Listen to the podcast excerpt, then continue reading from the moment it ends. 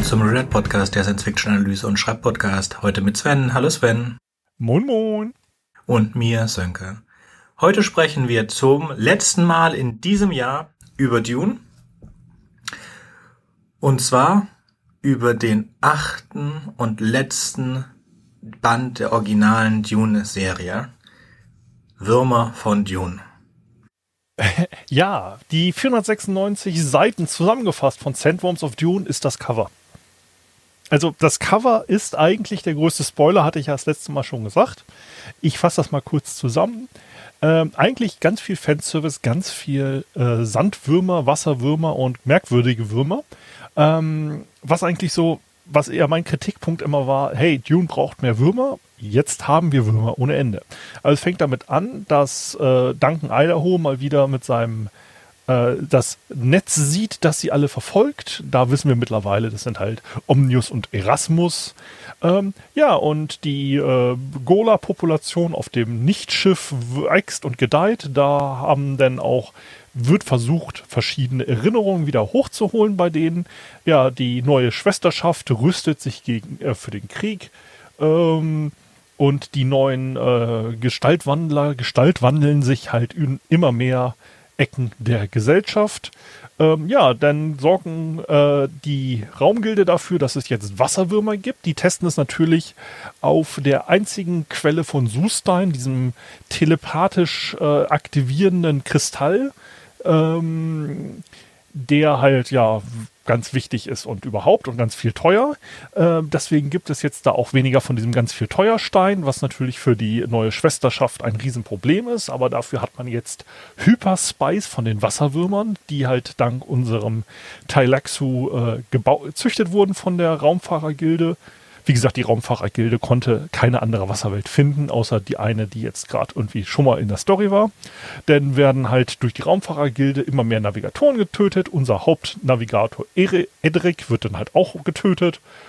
Ähm, ja, ähm, hat vorher aber noch den Tailaxu auf Dune abgesetzt, weil er da noch Panzerwürmer aussetzen wollte, um Dune wieder zu beleben. Ja, im Endeffekt treffen denn unsere Nichtschiff-Leute auf einen weiteren Planeten, der Sandwürmer hat die Begegnung sorgt eigentlich nur dafür, dass man endlich mal die äh, Golas auf ähm, Liet Kynes und Stilgar loswerden wollte, äh, konnte, wo die Autoren irgendwie keine Idee hatte, was man sonst mit ihnen macht. Ja, denn äh, kommt endlich raus, wer die beiden Verräter an Bord sind, die Gestaltwandler. Ähm, ja, stellt sich raus, dass der Sug-Doktor, der alte Rabbi, immer schon der Verräter war und ähm, ja, er hatte nämlich dann auch nochmal den Dr. Yui Gola dazu gebracht, einen der weiteren Gola-Babys und den dazugehörigen äh, Tailaxotank zu töten, ähm, weil er gesagt hat, das ist jetzt hier äh, einer von den Hakonnen, der gezüchtet wird. Äh, äh, in dem Moment sind natürlich nicht alle auch auf den Doktor aufmerksam geworden, sondern das kam dann erst später raus, als der Tufi Havat Golat, äh, ähm, Gola äh, mit dem Gola von Paul zusammen dich die Würmer im äh, anguckt und die Würmer sofort gerochen haben, dass es sich einen Gestaltwandler handelt und den getötet haben. Und daraufhin haben sie dann endlich mal angefangen, genetische Untersuchungen ihrer gesamten Besatzung zu machen. Und da wurde dann der äh, Gestaltwandler aufgescheucht und hat das gemacht, was er die letzten 20 Jahre hätte machen können. Oder, oder 10 Jahre, keine Ahnung, wie lange der jetzt da äh, seit diesem Planet der Bändiger an Bord war und sorgt dafür, dass sie jetzt von den Maschinen gefangen genommen werden. Ja, und auf dem Maschinenplaneten, während die neue Schwesterschaft halt die Endschlacht kämpft, ähm, ja, äh, gibt es längere Unterhaltungen. Währenddessen werden die Sandwürmer aus der äh, aus dem Frachtraum freigelassen und kämpfen sich durch den Planeten. Ähm, ja, und der böse Klon von Paul, also Paolo von äh, Baron Harkonnen zusammen, kriegt das Hyperspice, wird dazu zum Hyper Quizzer äh, wird dabei hyper äh, bescheuert und hyper komatös und damit hat sich das Hyperspice dann auch erledigt.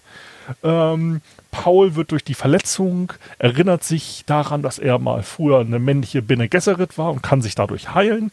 Ja, auf der neuen Schwesterschaft gibt es noch längere äh, Todesszenen wegen der Seuche, die eigentlich völlig belanglos sind. Ja, und dann äh, stellt sich raus, das Orakel der Zeit erscheint, äh, macht in dem Endkampf nochmal ein schönes ähm, ja, Doomsday-Sprung, äh, was man so aus den Sci-Fi-Serien kennt. Ne? Plötzlich kommt die Kavallerie und ist am Ballern, kommt aus dem Hyperraum gesprungen, immer eine schöne Szene und äh, springt, denn kaum haben sie die erste Welle der Maschinenwesen besiegt, springen sie weg.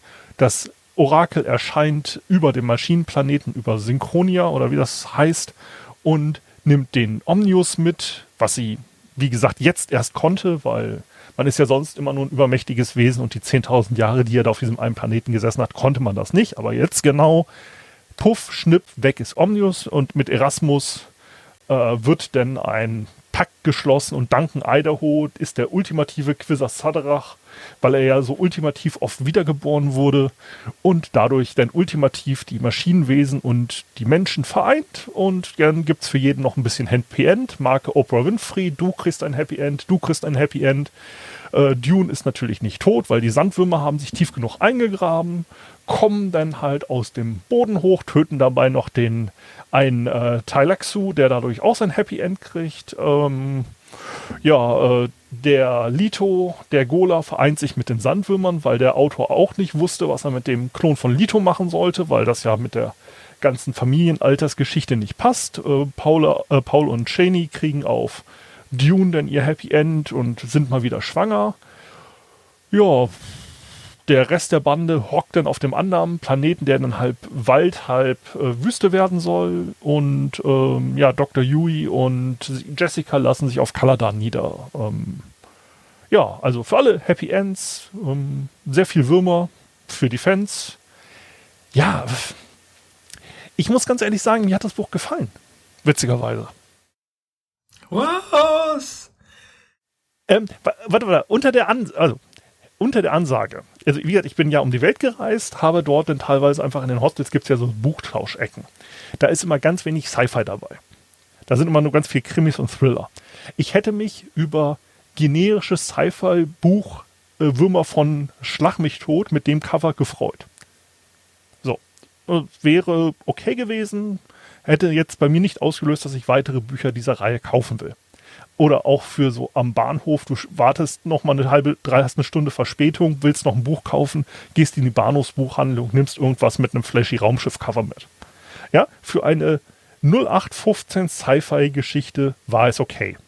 Für es ist drauf Star Trek, Star Wars, Babylon 5 oder Battletech, hätte ich mich schon darüber beschwert, dass es ein schwaches Buch in dieser Serie ist für, es ist eins der größten Franchises quasi, die es je gab. Ja, Dune hochgelobt, 100 äh, Serien dazu, Spiele, äh, ein riesen Fandom. Ja, dafür ist es ein Scheißbuch. Also so für ein, ich nehme mal Popcorn, Cypher ist es ein gutes Buch.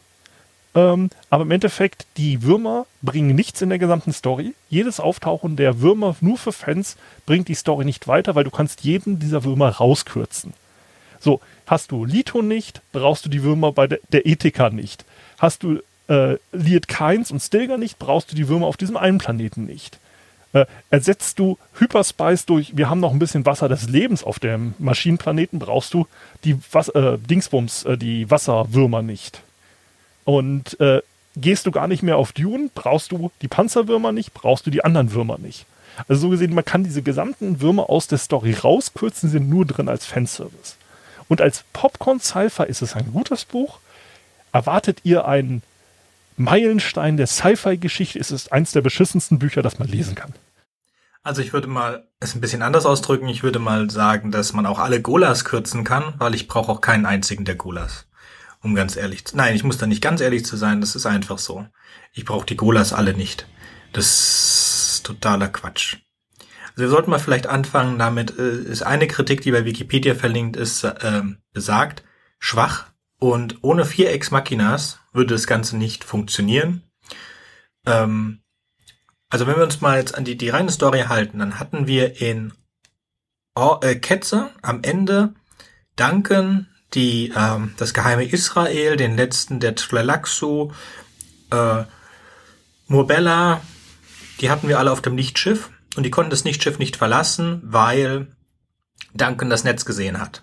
So, das war also schon zu diesem Zeitpunkt klar, dass Duncan gejagt wurde. Jetzt wurden diese ganzen Golas nur zurückgeholt, weil wir wussten von der Ansicht der KIs, dass die das Schiff äh, suchten, damit sie einen Quasar haben. Ja, und sie haben auch gleichzeitig versucht, einen eigenen Quasar zu machen, damit sie äh, einen in der Hinterhand hatten. Duncan war aber jetzt ganz klar, dass der eigentlich der Auslöser ist, weil alles andere war ja nicht an Bord. Und genau das zeigen sie uns am Ende der Geschichte, dass jeder der anderen möglichen gottähnlichen Menschen es nicht ist. Dass es Paul nicht ist, dass es Paulo nicht ist, dass es Leto der Zweite nicht ist und so weiter. Und die ganzen anderen Golas brauchen sie auch nicht.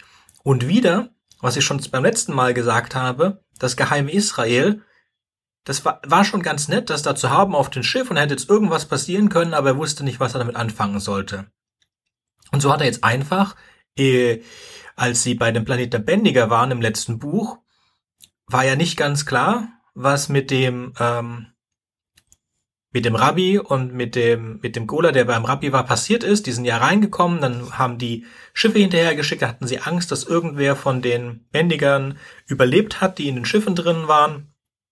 Die sind aber alle gestorben wahrscheinlich. Und diese beiden Typen wurden halt ausgetauscht durch äh, durch Golas. Und da hat sich niemand drum gekümmert. Auch das total offensichtlich. Und gehen wir wieder zurück. Es scheint sich auch niemand drum zu kehren, was aus denen wirklich geworden ist, ja. Also dieser ganze Aufbau mit dem Geheim Israel, auch das ist komplett, kann man wegstreichen. Er hat nichts gebracht.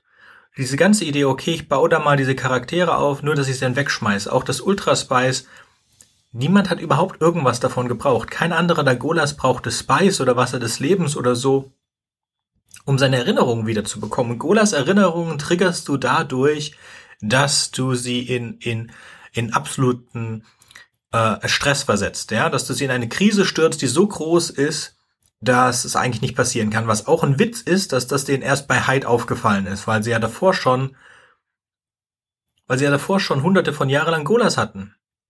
Und nie gedacht haben, du könntest diese Golas, die, die Erinnerungen wiederholen, dann triggerst du eine Krise und seitdem machen sie das kontinuierlich. Ja, die bringen immer diese Golas eine besondere Krise, dann triggern sie Erinnerungen das heißt auch, die Talaxu hätten ewig schon Megaquisa Zadarach haben müssen, weil der gesamte Ältestenrat von denen aus, den, aus diesen Golas besteht.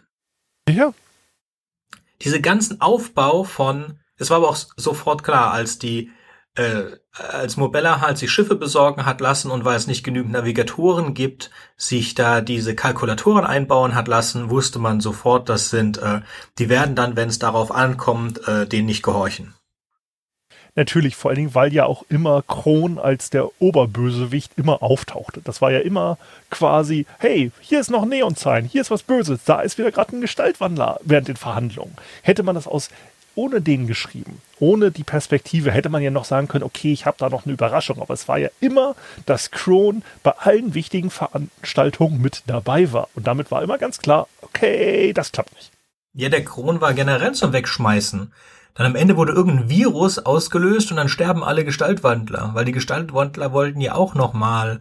Also es war ja auch so eine, äh, es war ja auch ein Triple Kill an Bösewichten, ja. Erstmal Omnius weggesnippt durch das Orakel, das auch nichts Großartiges zu tun hatte. Klar, sie kamen ein paar Mal ein bisschen vor, wir wissen ihre Namen, wir wissen nichts über ihre Macht, was sie damit zu tun hat oder warum die Navigatoren ihr, ihr gehorchen. Warum diese Navigatoren, die ihr gehorchen, nicht verhungert sind, warum tausend Highliner der Gilde überhaupt nichts ausmachen, aber ein bisschen Spice, das sie den Navigatoren hätten geben müssen, alles total unlogisch, macht null Sinn.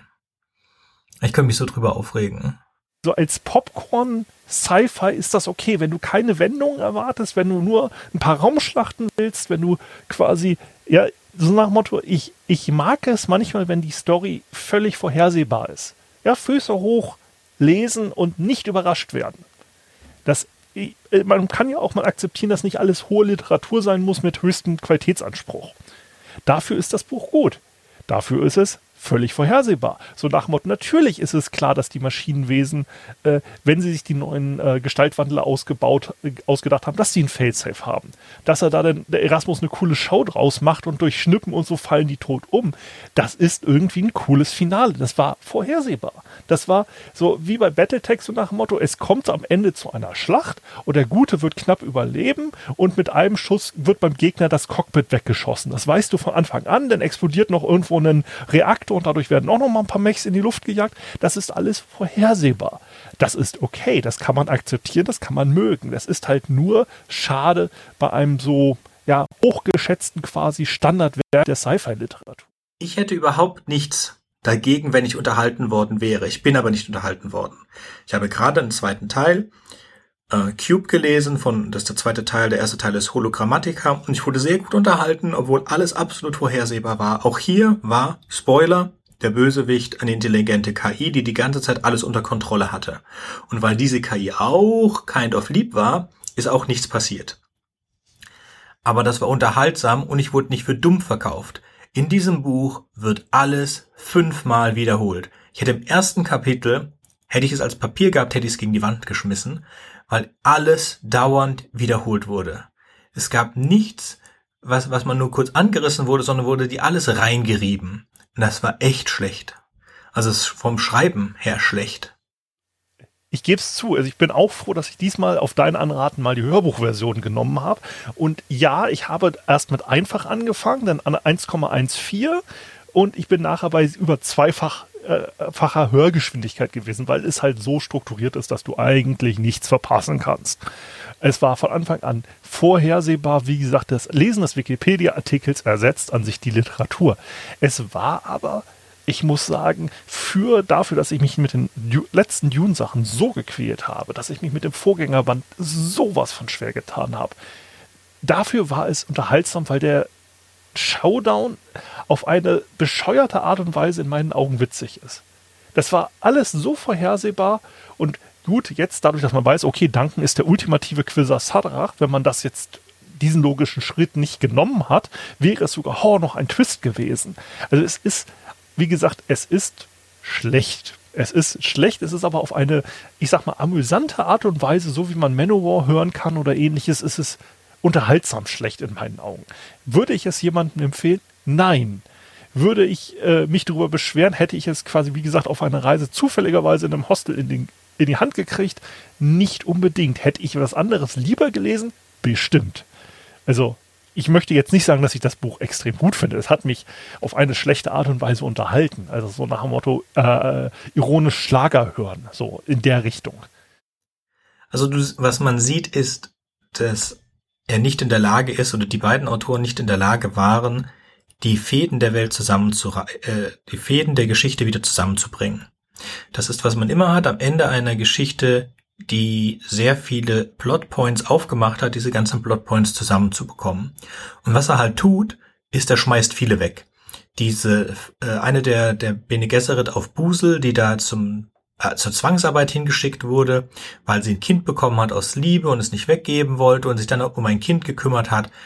Dieser junge Mann wird von den, äh, den Wasserwürmern einfach gefressen. Einfach so. Und es wird auch nie wieder darauf irgendwelchen Bezug genommen.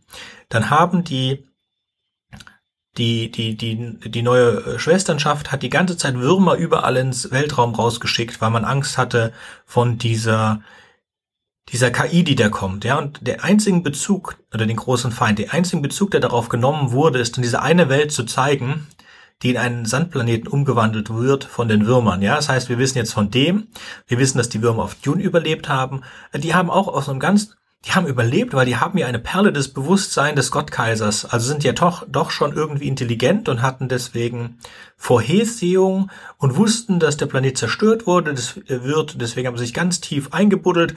Mal abgesehen von den Wurm, der sich hat extra einfangen lassen, damit er auf dem Schiff ist.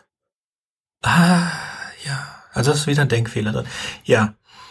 Dann diese ganzen, diese ganzen Klonereien von den Gola, die, sorry, diese ganze Golalei hätten sie auch lassen können. Die ganzen Golas wurden dann nur erschaffen. Und diese ganzen Geschichten der Golas, damit man sie sterben lassen kann. Die ganze Sache mit den Talalaxus hätte man lassen können. Also man, wenn es keinen Effekt hat auf die Geschichte, warum lässt man es dann nicht bleiben? Auch den, den, den Edric, den Gildennavigator mit seinen geheimen Plänen und der sich dann darum kümmert, dass bei, also es war schon so klar, warum kümmert sich auch das Orakel um überhaupt nichts? Warum bereitet das Orakel die hat echt keine Angst gehabt, dass ihre, ihre, ihre Navigatoren verhungern lassen. Sie hätte nur sagen müssen, komm Navigator, ich lass dich nicht verhungern, komm zu mir. Ich kümmere mich schon drum. Klar, hey, ihr seid meine große Kampfmacht, mit der ich dann letzte Sekunde dahin springe, um die arme, verwundbare Flotte ähm, zu beschützen. Auch, dass diese, diese Maschinen, die so gut vorbereitet sind, dann sich so viel Zeit lassen, ja, dass sie nicht einfach äh, die, die Maschinen aufteilen, zu jedem Planeten springen, dann ein Virus da loslassen, äh, zurückspringen, zwei Jahre warten, wieder hinspringen und dann den Planeten zu Tode bombardieren, nichts davon. Ja, da muss ich dir widersprechen. Die Maschinen haben ja keine Sprungantriebe. Das wurde ja explizit gesagt. Macht keinen Sinn, macht keinen Sinn, aber wurde explizit gesagt. Ja, deswegen habe ich es jetzt auch ignoriert. Also die, die, die haben keine Sprungeintriebe eingebaut. Das liegt ja nicht daran, dass sie es nicht könnten, weil sie kennen es ja. Also sie haben ja mit den, sie lassen sich ja alles Mögliche bringen. Erasmus hat ja alle möglichen Erinnerungen aller Leute, die ihm ähm, die Face Dancer gebracht haben. Und die geben denen ja die, die ganzen Konstruktionspläne für die Waffen, für die Weltenzerstörer, für die, für die Navigationsrechner. Was mir auch gestört hat, ist dann diese, äh, es ist ja unmöglich, dass sich Information schneller ausbreitet als das Licht. Das wusste man damals nicht und das wird auch einfach komplett ignoriert. Auch diese Gleichzeitigkeit an des Endkampfes auf diese gigantischen Distanzen hat mich dann auch gestört. Aber eigentlich hast du nur zwei Parteien, äh, die Maschinen, die suchen nach der Ordensburg, warum ist mir nicht ganz klar, und die ähm, das Orakel der Zeit, das sucht nach der Maschinenplaneten, aber nicht so wirklich. Sie beschäftigt sich die meiste Zeit danach, nach dem Nichtschiff zu suchen, mit dem Danken drauf, damit der sie dann zu dem Planeten bringen kann. Also wenn ich so eine Voraussicht hätte, wenn ich solche Weissagungskräfte hätte, würde ich auch darauf verzichten. Ja, vor allem, das ist ja, äh, das ist ja, es kommt ja raus, okay, äh, in den Vorbänden kommt noch mehr über diese gute Dame raus, das Orakel der Zeit, aber sie existiert ja seit Zeiten der Maschinenwesen. Mhm. So, das heißt, so, äh, Omnius ist quasi durch eine Sonde, eine einzelne Sonde und einem Informationspaket, das er in seinem Moment des Todes ins All geschickt hat, hat er überlebt. So, wenn ich Voraussicht habe und ich bin ein galaxieumspannendes äh, Physik äh, beschränkt, nicht mehr beschränktes Wesen. So, dann springe ich zu dieser einen Welt, wo die Sonde ist, bevor diese Sonde dieses Informationspaket kriegt, hüpfe noch mal ein bisschen auf der Sonde rum, ziehe mal zwei Stecker und dann hat sich das erledigt. So, weil dann kommt das Informationspaket und findet keinen Empfänger. Hey, Problem gelöst.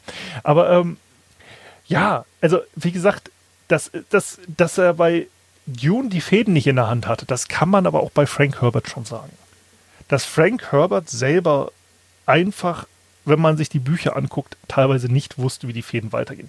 Einziger Punkt übrigens jetzt bei Sandworms of Dune, wo ich mich richtig, richtig, richtig verarscht gefühlt habe, war der Kampf der Sandwurmjäger auf diesem Planeten. Weil es ist vorher etabliert worden, mit dem Tod des äh, Tyrannen, Lito, dass Wasser dafür sorgt, dass Sandwürmer sterben. Ja, die verwandeln sich dann aber in Sandforellen zerfallen in Sandforellen. Das heißt, jedes Mal, wenn man einen Sandwurm tötet, gibt es mehr Sandforellen. Diese Sandforellen äh, sorgen dafür, dass eine Welt sich in eine Wüste verwandelt. Also müsste ich als Jäger ja Sandwürmer töten, okay.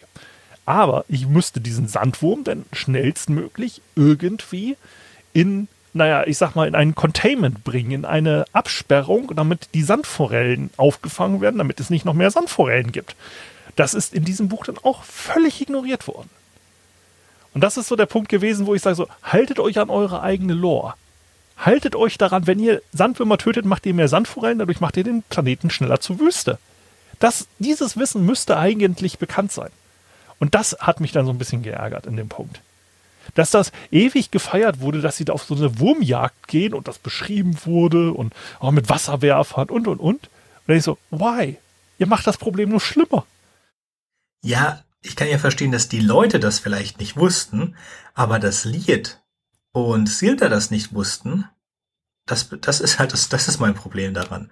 Dann habe ich diese zwei erwachten Golas und dann hätten die mir auf die Schulter tippen können und sagen, ja, äh, du machst da gerade Du machst das Problem noch schlimmer, dadurch, dass du die Würmer tötest. Zumindest auf die Art und Weise. Und das haben sie nicht gemacht, sondern die haben die ja unterstützt da drin. Also nicht wirklich, aber sie hatten auch nicht diese Gedanken. Äh, mich hat noch mehr gestört dieses Sand, äh, die, mich hat noch mehr gestört die, äh, die Wasserwürmer. Weil die, die, es ist vollkommen in Ordnung für die dann die Fischviecher zu fressen und dass sie dann daraus dann genügend Energie bekommen, um Spice zu entwickeln. Dieses Ultra Spice. Das macht mich überhaupt keinen Sinn. Also klar, wenn du es hätte auch da ein, ein Wurm halt sterben müssen, um sich in, in Sprout zu, zu verwandeln und dann wieder in Sandplankton. Und das Sandplankton ist ja das einzige, was die Würmer essen. Das gibt's ja gar nicht. Vor allen Dingen, wenn die Wasserwürmer ja gar nicht im Wasser sterben, wie können sie sich dann in das Zeug verwandeln, das dann wieder Sandplankton erstellt? Ja, wie, der erste Wurm muss sterben. Der erste Wurm auf dem neuen Planeten muss sterben und sich in diese, diese wasserentziehende Zeug zu verwandeln und das wiederum erstellt dann das Sanktplankton, was dann wiederum der Wurm essen kann. Ja, wie gesagt, alles, alles sehr unlogisch. Wie gesagt, als Popcorn-Kino könnte man das Buch empfehlen, wobei mir dann mindestens 20 Sci-Fi-Bücher einfallen würden, die besser sind. Also zum Beispiel Ataris-Kriege möchte ich jetzt hier einfach mal, ja, äh, das ist Popcorn-Sci-Fi, es ist besser, es hat wenigstens auch nicht die Gleichzeitigkeit im Endkampf. Da ist ganz klar, du springst durch irgendwelche Wurmlöcher und so und du hast eine Zeitverzögerung. Die Kämpfe sind nicht so gleichzeitig. Äh, Autor weiß ich jetzt gerade nicht. Aber es sind so Sachen, ähm, ja, es ist schlecht. Und es ist leider das, der Punkt, wo ich wieder sage, Kevin J. Anderson ist eigentlich einer, der in anderen Sci-Fi-Universen wenigstens brauchbare Bücher abgeliefert hat. Und das finde ich so schade. Also man kann, das ist hier so viel mit Fingerschnippen gelöst, ähm, was natürlich okay ist bei einem Bösewicht, der alles vorgeplant hat. Aber dass man dann auch das Vorplan des Bösewicht wieder durch ein anderes Fingerschnippen wieder wegmacht, fragt man sich, warum hast du nicht vorher mit dem Finger geschnippt, wenn du die ganze Zeit hättest mit dem Finger schnippen müssen? Und das ist alles so, pfuh, weil Duncan Idaho wird der ultimative Quizzer Sadrach dadurch, dass jemand ihm sagt, hey, du bist der ultimative Quizzer Sadrach. Dann sagt er so, oh, ja, stimmt, wenn ich jetzt mal so drüber nachdenke, ich bin Superman. Das hat mir auch so gestört, dass sie immer nur Superman und Superhuman sagen. Ach, so, nach Motto, ja, hey, du bist was Besonderes. Ja, so, so Kung Fu Panda mäßig. Du bist der Auserwählte. Du guckst einmal und sagst, ja, ich bin der Auserwählte. Tolalala. Also ich kann mir, ja, ich kann mir nicht vorstellen, dass das die einzige Möglichkeit war, das, das so zu regeln. Und das finde ich so enttäuschend. Und ich will, ich will auch eigentlich gar nicht großartig darüber weiterreden. Also ich werde mir die Legenden, zumindest das erste Buch von den Legenden, antun nächstes Jahr, in so sechs Monaten. Und dann entscheide ich. Im Moment habe ich in unserem Plan geschrieben, mal eine Sendung, um über alle drei Legendenbücher zu gehen. Weil ich mir einfach nicht vorstellen kann, dass da großartig was Intelligentes drinsteht. Aber ich würde schon noch mal gerne einmal, bevor wir den Dune-Film von Villeneuve gucken und darüber sprechen, würde ich einmal gerne noch eine Dune-Folge davor haben, um wieder in die Stimmung zu kommen. Und ganz klein wenig will ich schon wissen, wie das eigentlich so passiert ist. Wir hatten ja auch äh, diese, diese Frau Butler, hat sich ja auch irgendwie in die, ähm, in die Erinnerung der, der, der Bene Gesserit reingebracht und äh, das ist wohl so, weil, wie heißt der nicht Omnius, der andere? Erasmus. Erasmus, okay, Erasmus von Rotterdam. Erasmus, äh, äh sie, ge, die, die gegolert hat und ist aber noch immer nicht klar, wie die in die Erinnerungen reingekommen ist. Von Shiana. Ja, das ist äh, mir auch nicht ganz klar. Aber äh, ich muss sagen, ich habe die Legendenbücher ja gelesen und ich stehe ja auf Popcorn-Cypher. Ich habe es allerdings auch vor zehn Jahren gelesen, 15 Jahren, keine Ahnung, ich weiß nicht mehr, wie lange das her ist. Ähm, mittlerweile hat sich mein Geschmack auch ein wenig verbessert, was äh, Sci-Fi-Bücher anguckt. Ich werde sie mir wahrscheinlich auch nochmal antun, ähm, aber auch wirklich unter dem Augen, es ist Popcorn-Sci-Fi. Es ist jetzt nicht, äh, das ist so das Ding, ähm, man muss halt akzeptieren, dass äh, Kevin J. Anderson kein äh, Stanislav Lem ist oder irgendwie andere berühmt, also so nach dem Motto, er wird nie äh, für seine Arbeit geadelt werden. Ja, er ist kein Sir Terry Pratchett, er ist kein Stephen King, er ist halt jemand, der halt Brot und Butter Sci-Fi schreibt. Und unter dem Aspekt ähm, fand ich das Buch auch hier schwach. Sandforms of Dune, wie ich gesagt habe, wäre das ein. Äh, es ist aber nicht ganz so schlimm. Äh, ich weiß nicht, hast du die Shatnerverse Bücher gelesen bei Star Trek? Also Nein. die William Shatner. Also das sind halt, das ist für mich der persönlich die Qualitätsmarke an schlechten Büchern. Wenn jemand über seinen eigenen Charakter schreibt. Also die Shatnerverse Bücher, die äh, Shatner über Captain Kirk geschrieben hat, das sind halt die ultimativen Mary Sue Bücher. Da ist halt ultimativ, der Captain Kirk ist der geilste. So, und äh, er hat sie halt selber geschrieben. Das ist so für mich so richtig schlecht. Und das Level haben wir hier noch nicht erreicht. So persönlich. Aber es ist knapp darüber, dass ich sage, das ist so knapp mit die schlechteste Sci-Fi, die ich gelesen habe, äh, wo ich noch zugeben möchte, dass ich sie gelesen habe.